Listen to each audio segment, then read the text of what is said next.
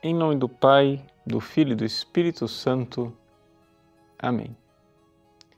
No Evangelho de hoje, Jesus nos ensina a conter a ira em nossos corações.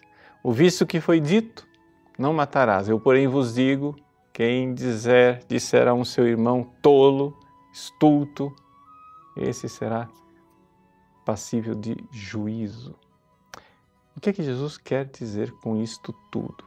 Bom, em primeiro lugar, nós temos que entender que existe em nós, como dom de Deus, uma faculdade de irascibilidade. Nós nos irritamos. E isso é uma coisa que está presente no mundo animal. Né? Ou seja, nós temos desejos. Os nossos desejos, porém, podem encontrar algo que impede, é um empecilho, e então suscita a raiva. É exatamente isso. Se você vê que você perde a paciência com facilidade, que você está sempre irritado, se pergunte qual é o seu desejo.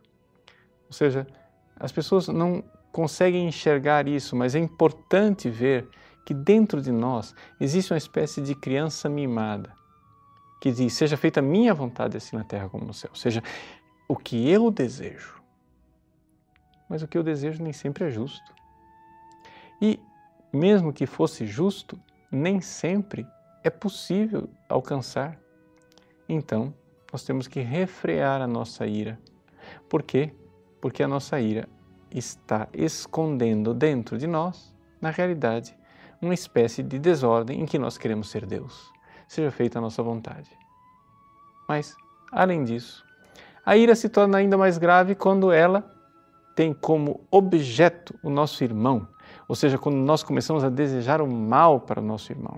Então, é a realidade da malevolência, ou seja, eu quero o mal, eu desejo o mal.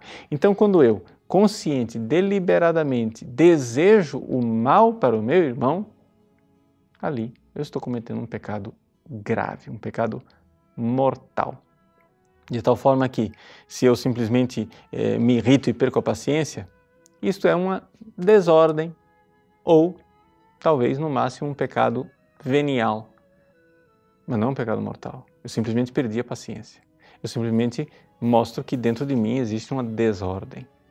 Mas se eu quero, eu desejo o mal para uma pessoa, então ali eu estou cometendo um pecado mortal. E é contra isto que Jesus se opõe.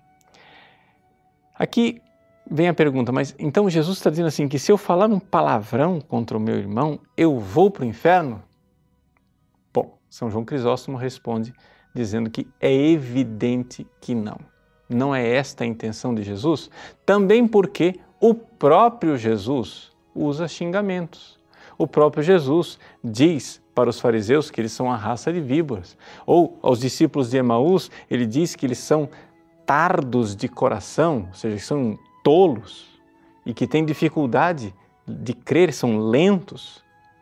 São Paulo, por exemplo, chama os Gálatas de estultos. Então quer dizer que São Paulo está na geena? Não.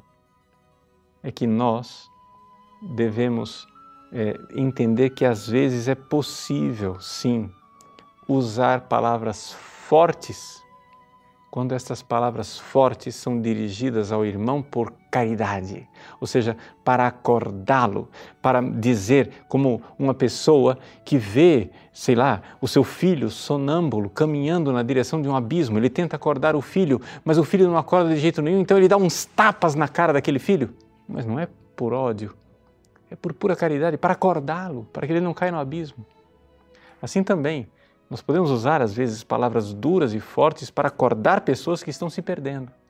Mas tem que ser por caridade, por amor e não por ódio. Sofrerá o juízo e será jogado na geena aquele que, cometendo o pecado mortal, deseja o mal ao irmão simplesmente pelo mal.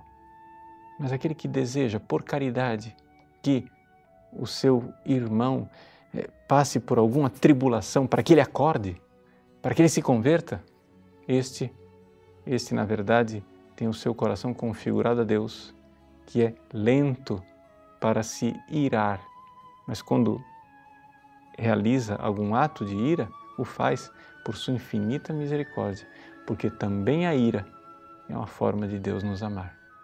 Deus abençoe você. Em nome do Pai, do Filho e do Espírito Santo. Amém.